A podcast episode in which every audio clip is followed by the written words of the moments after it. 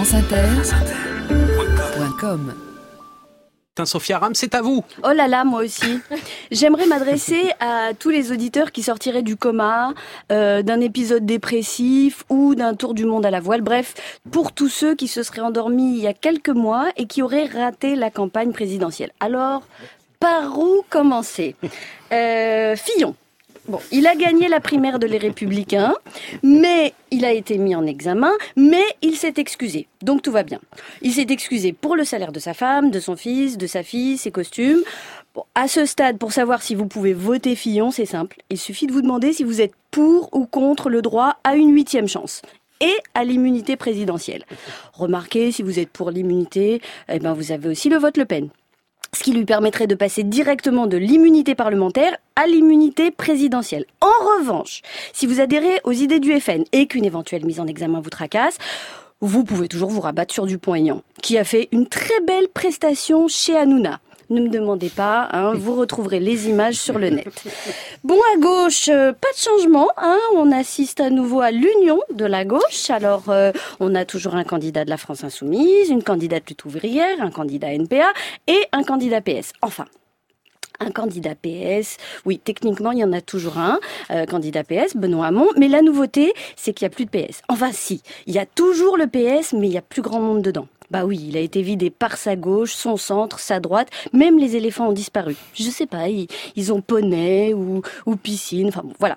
Sinon, euh, si vous ne connaissez pas encore Emmanuel Macron et que vous n'êtes pas abonné à Paris Match, euh, Macron n'est ni de droite ni de gauche, tout simplement parce qu'il est contre le clivage gauche-droite et qu'il se situe résolument, résolument dans la complexité d'un monde mouvant dans lequel il refuse de prendre des positions simplistes et partisanes. C'est bon pour vous?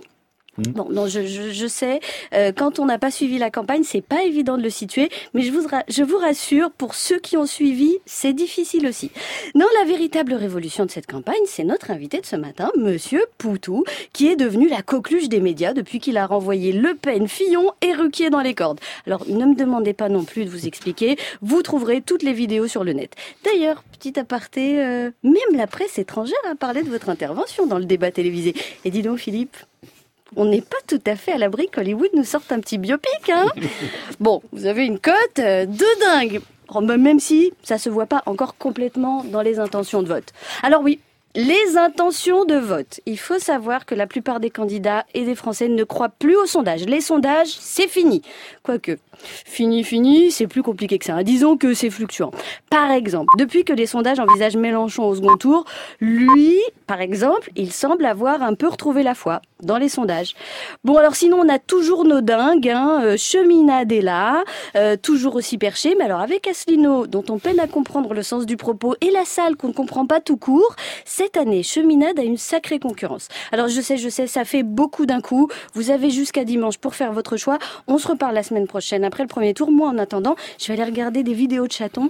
Il paraît que ça détend. Oui, ça fait du bien, les petits chatons sur Internet. Merci, Sophia Aram, et merci à vous, Philippe euh, Poutou, d'être venu ce matin dans le studio de France Inter à six jours désormais du premier tour de cette élection présidentielle. 9 heures, passé d'une quarantaine de secondes sur Inter.